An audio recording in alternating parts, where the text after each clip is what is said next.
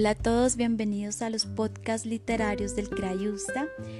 Em, hoy quiero brindar un saludo muy especial a los profesionales en psicología, deseándoles un feliz día y agradeciendo tan importante labor que cumplen en la sociedad.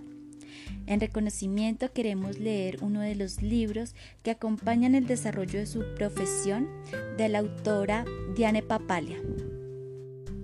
La autora, como docente, instruyó a miles de estudiantes de pregrado de la Universidad de Wisconsin-Madison, cursó la licenciatura en psicología y la maestría en desarrollo infantil y relaciones familiares. El doctorado lo hizo en psicología del desarrollo durante el ciclo de la vida en la Universidad de West Virginia. Ha escrito varios artículos y la mayoría de estos han estado relacionados con su principal área de investigación, el desarrollo cognitivo desde la infancia hasta la vejez. Está especialmente interesada en la inteligencia en la vejez y en los factores que contribuyen a la conservación del funcionamiento intelectual en la adultez tardía. El libro que leeremos se titula Desarrollo Humano el capítulo 19, Manejo de la muerte y el duelo. ¿Sabías que un notorio deterioro cognoscitivo es ausencia de una enfermedad física conocida? Puede predecir la muerte casi 15 años antes de que suceda. ¿Sabías que la investigación ha cuestionado las viejas ideas de un patrón único normal de duelo? ¿Sabías que los pequeños de cuatro años comprenden hasta cierto punto lo que sucede después de la muerte? Pero no es sino hasta que están bien adentrados en los años escolares que lo comprenden del todo. En este capítulo revisaremos lo que piensan y sienten las personas de diferentes culturas acerca de la muerte y el proceso de morir. Examinaremos patrones de duelo y la manera en que la gente afronta las pérdidas significativas. Revisaremos las preguntas planteadas sobre el soporte de la vida y reflexionaremos sobre si la gente tiene derecho a morir. Por último, consideraremos la manera en que afrontar la muerte puede dar mayor propósito a la vida. La muerte no es lo contrario de la vida, sino parte de ella. Haruki Murakami. Del capítulo leeremos los muchos y cambiantes significados de la muerte y del proceso de morir. La muerte es un hecho biológico, pero también incluye aspectos sociales, culturales, históricos, religiosos, legales, psicológicos, del desarrollo, médicos y éticos, todos los cuales suelen estar estrechamente relacionados. Aunque la muerte y la pérdida son experiencias universales, tienen un contexto cultural e histórico.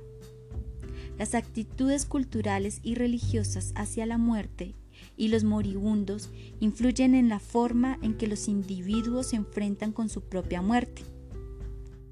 La muerte puede significar una cosa para un anciano japonés, imbuido de las enseñanzas budistas, de la aceptación de lo inevitable, y tener un significado distinto para un joven estadounidense de tercera generación de origen japonés, que ha crecido en la creencia de que uno dirige su propio destino. La muerte solía ocurrir temprano y con frecuencia en la vida de una familia y comunidad, y era una compañera constante en el hogar. Hoy, en la mayoría de los países, la gente vive más tiempo y por lo que la muerte sucede con menos frecuencia y es menos notoria. Veamos más cerca la muerte y el duelo en el contexto cultural e histórico. El contexto cultural. Las costumbres concernientes a la inhumación y remembranza de la persona muerta, la transferencia de los bienes e incluso las expresiones de duelo varían mucho entre las culturas y a menudo son regidas por preceptos religiosos o legales que reflejan el punto de vista de la sociedad respecto de lo que es la muerte y lo que sucede después de ella. Los aspectos culturales de la muerte incluyen el cuidado y la conducta hacia el moribundo y el fallecido, el escenario en que suele ocurrir la muerte y las costumbres y los rituales del duelo, desde el, velatorio irlandés durante toda la noche, en que los amigos y familiares brindan a la memoria de la persona muerta, a la Shiva judía de una semana de duración en la cual los dolientes se desahogan y comparten recuerdos del fallecido. Algunas convenciones culturales, como izar una bandera media hasta después de la muerte de una figura pública, están codificadas en la ley. En la antigua Grecia, los cuerpos de los héroes eran incinerados en público como señal de honor. La cremación todavía es una práctica generalizada entre los hindúes en India y Nepal. En contraste, la cremación está prohibida en la ley judía ortodoxa, por, lo por, la creencia de que los muertos volverán a levantarse para el juicio final y las posibilidades de ganar la vida eterna. En Japón, los rituales religiosos alientan a los supervivientes a mantener contacto con el fallecido. Las familias construyen en el hogar un altar dedicado a sus ancestros, hablan con los seres queridos fallecidos y les ofrecen comida o cigarrillos. En Gambia, los muertos son considerados parte de la comunidad.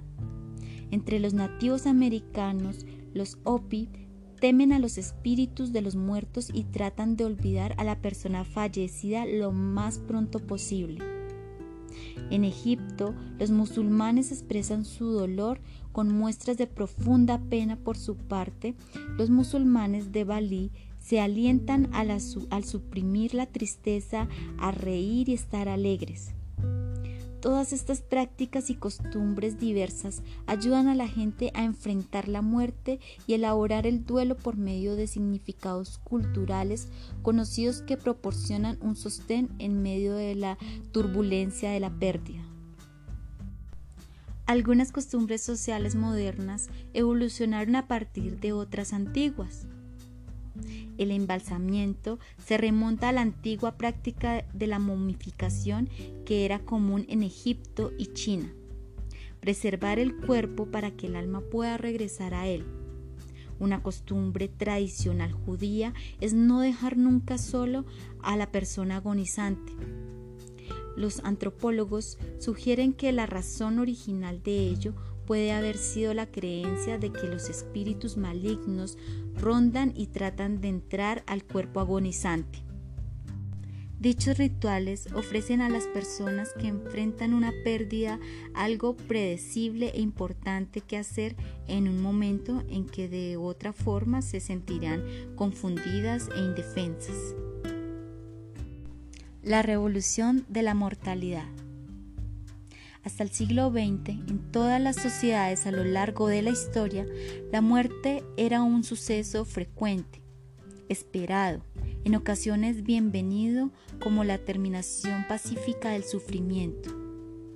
Cuidar en casa a un ser querido agonizante era una experiencia común, como lo es todavía en algunas comunidades rurales.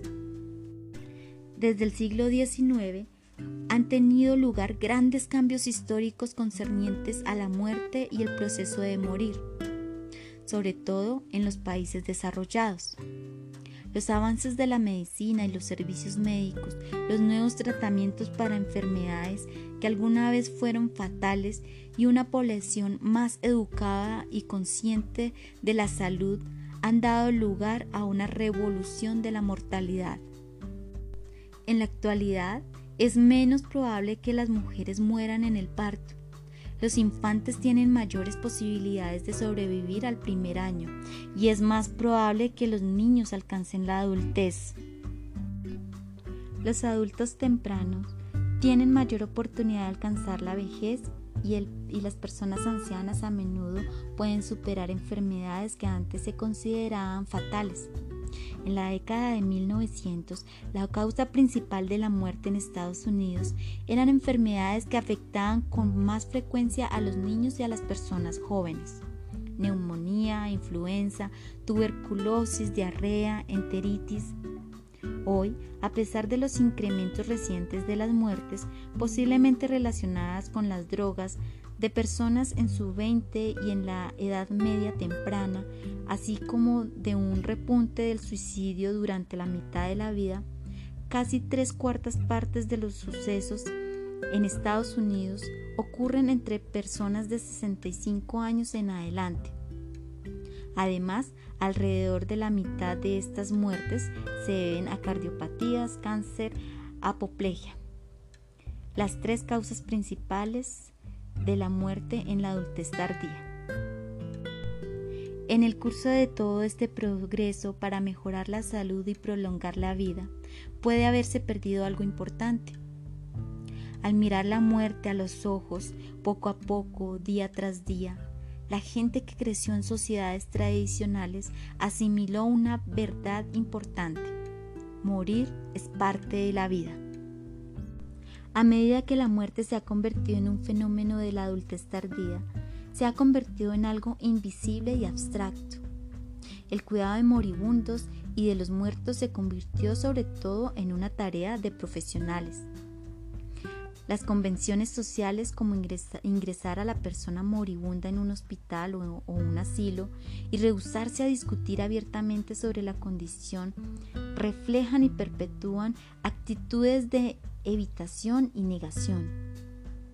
La muerte, incluso de los muy ancianos, dejó de verse como el fin natural de la vida para considerarse como el fracaso del tratamiento médico. En la actualidad, el panorama cambia de nuevo. La tanatología, el estudio de la muerte y el proceso de morir está suscitando intereses y se han establecido programas educativos para ayudar a la gente a enfrentar la muerte. Debido a los, costos, a los costos exorbitantes del cuidado hospitalario prolongando de personas con enfermedades terminales, muchas muertes ocurren ahora en casa, como era usual en todo el mundo. De esta manera finalizamos eh, una parte del capítulo 19, manejo de la muerte y el duelo, en donde podemos apreciar cómo algunas culturas conciben la muerte, eh, cómo le dan manejo a cada uno de estos aspectos. Eh, por ello los invito a consultar el libro Desarrollo Humano de Papalia en los recursos electrónicos que tiene el Crayusta, especialmente en ebook 724. Y recuerda, la mejor compañía es la literatura. Cray está en casa.